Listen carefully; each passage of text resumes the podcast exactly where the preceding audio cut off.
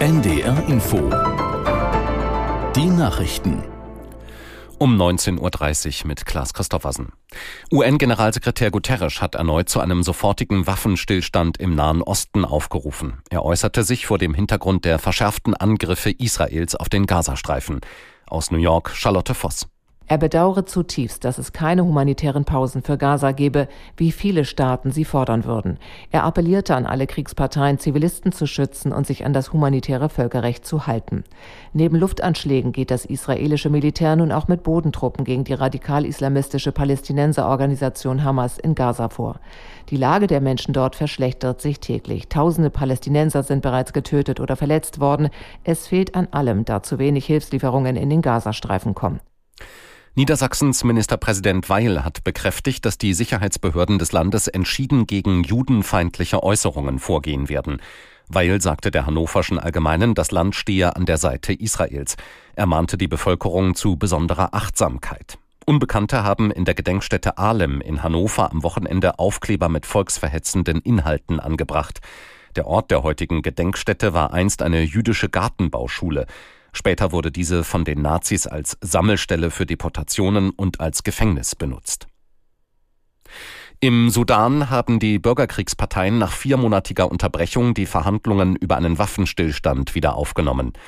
Unter Vermittlung der USA, Saudi-Arabiens und der Afrikanischen Union sei auch über humanitäre Hilfen gesprochen worden, teilte das Außenministerium in Washington mit.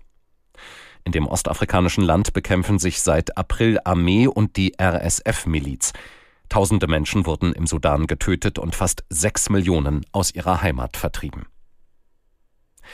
Eine Klimaforscherin und eine Holzbauunternehmerin sind in Lübeck mit dem Deutschen Umweltpreis geehrt worden. Bundespräsident Steinmeier übergab die Auszeichnung an die Wissenschaftlerin Friederike Otto und die Unternehmerin Dagmar Fritz Kramer. Aus Lübeck Christian Nagel.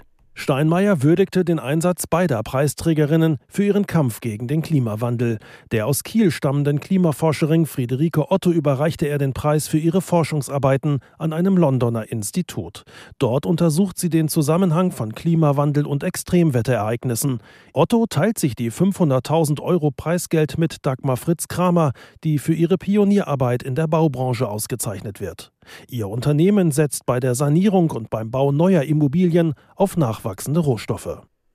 Das Wetter in Norddeutschland in der Nacht meist aufgelockert, im Norden Schleswig-Holsteins häufiger Schauer, an der Nordsee Gewitter möglich, Tiefstwerte 11 bis 8 Grad. Morgen wechselnd bewölkt, Schauer möglich bei 12 bis 15 Grad.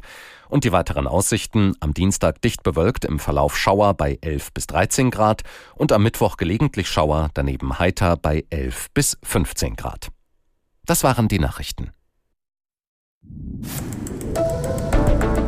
NDR Info Ausland. Das Magazin. Der brutale, geradezu entmenschlichte Angriff der Hamas-Terrormiliz auf Israel und die Folgen beschäftigen die Welt weiterhin. Israel hat seine Bodeneinsätze im Gazastreifen inzwischen ausgeweitet. Verteidigungsminister Joachim Galant spricht von einer neuen Phase im Krieg gegen die Hamas. Ist das der Beginn der angekündigten Bodenoffensive? Sind dies militärische Einsätze, die am Ende die große Bodenoffensive ersetzen? Viele Fragen, über die Antworten wird weltweit erbittert gestritten. Zu wie viel Leid der palästinensischen Zivilbevölkerung im Gazastreifen darf das äußerst berechtigte israelische Selbstverteidigungsrecht führen? Auch diese Frage ist Teil der mit großer Vehemenz geführten Debatten. Wir schauen heute mit unserem Korrespondenten Jan-Christoph Kitzler in den Süden Israels. Dort leben viele ehemalige Siedler aus dem Gazastreifen. Und wir sprechen mit unserem Israel-Korrespondenten über die Arbeitsbedingungen im Land und über die Frage, woher verlässliche Informationen kommen. Später dann befassen wir uns hier in Ausland das Magazin mit Udo Schmidt auch mit der Lage in Haiti, einem inzwischen weitgehend gescheiterten Staat.